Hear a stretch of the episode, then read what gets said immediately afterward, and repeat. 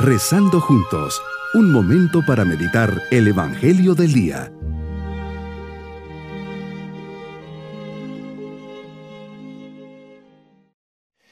Hoy, 7 de enero, les saludo con especial cariño bajo la protección maternal de María, que siempre sale al encuentro de nuestras necesidades. Por eso le decimos al Señor, nos ponemos bajo tu mirada, Señor, al comenzar esta oración, con la confianza de avisarte que no tenemos vino.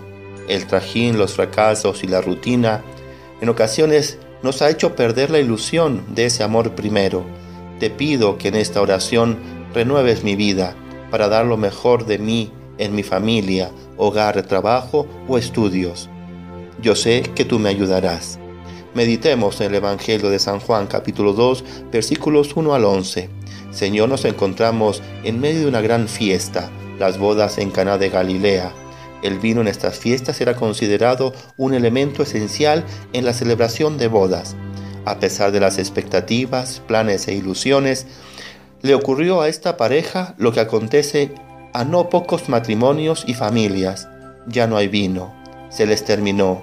Qué terrible, ya no hay amor. ¿Por qué se escucha esta queja entre personas que le apostaron al amor, pero que ahora se encuentran con una zanja entre ellos? Alrededor de nosotros hay familias que gozan de una luna de miel perpetua y otros en los que ni siquiera luna de miel. La familia se desgrana, se desgasta y cada día se va llevando con más dificultad. Ya no es una alegría ni un entusiasmo que se vive, es un peso, una carga, un sacrificio total y no un privilegio que se lleva en el alma. Pero, ¿se acabó el vino de un día para otro? Usualmente el amor y la perseverancia, la convivencia, no se terminan de repente. Quien siempre a manos llenas siembra, cosecha plenitud, pero cuando no se quiere cosechar o el esfuerzo solo de uno, el amor perdura poco. Con egoísmo, el vino más añejo se acaba. Qué gran enemigo tenemos a nuestras espaldas, el propio egoísmo. Quiere reinar, dominar, acaparar, busca lo mejor para sí, hace del amor una rutina. La rutina trabaja despacio pero con eficacia, actúa en silencio pero conquista los corazones más nobles y enamorados. Nos llena de indiferencia, nos satura de soledad y de aburrimiento.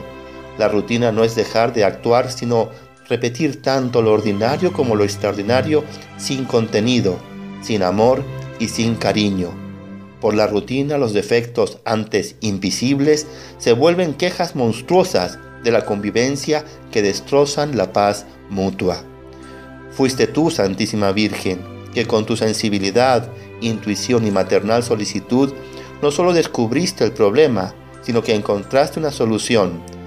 En Jesús estaba la solución, hagan lo que Él les diga. Santísima Virgen, nos enseñas que la familia, sin la actuación de tu Hijo Jesús, se expone a fracasar en la fiesta de la vida. Es un hecho que el amor humano llega a su plenitud en el amor divino. Jesús nos dice, yo soy la vid, vosotros los sarmientos. El que permanece en mí y yo en él, ese da mucho fruto, porque sin mí no podéis hacer nada. Llenad las tinajas con agua. ¿Cuáles son los componentes del agua? A de aprecio, G de generosidad, U de unidad y A de alegría. De aquí nacerá el milagro del buen vino del amor, enriquecido y anejado por el tiempo. La reacción del Sala, después de probar el agua convertida en vino, fue de admiración. Se acercó a los novios y les dijo, todo el mundo sirve primero el vino bueno y cuando ya están bebidos, el malo. Pero tú, le dijo al novio, has guardado el vino bueno hasta ahora. ¿Acaso no sucede algo así en nuestros corazones?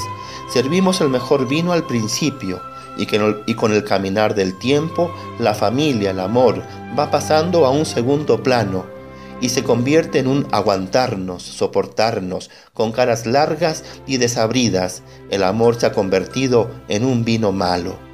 Sin embargo, ¿no podría darse también en tu corazón el milagro de las bodas de Caná? Es hora de hacer el milagro de servir ahora tu mejor vino, tu mejor amor. El mejor vino es mantener el amor primero, no perder la ilusión, servir, comprender y perdonar. Qué gran misión y propósito para trabajar en este día. Como complemento de esta meditación pueden ir a YouTube, El Puente, Sembrando Esperanza 1. Mis queridos niños, María se hace presente en una fiesta de bodas para salir en auxilio de los recién casados que se han quedado sin vino. María ve a Jesús y le pide que actúe. Jesús, como ama a su mamá y es obediente, toma algunas tinajas de agua y las convierte en un muy buen vino. María, como buena mamá, da la indicación, hagan lo que Él les diga. Qué importante en la vida es ser obedientes a nuestras mamás, así Dios siempre los bendecirá. Y nos vamos con la bendición del Señor. Y la bendición de Dios Todopoderoso, Padre, Hijo y Espíritu Santo, descienda sobre nuestros corazones y permanezca en este día. Bonito día.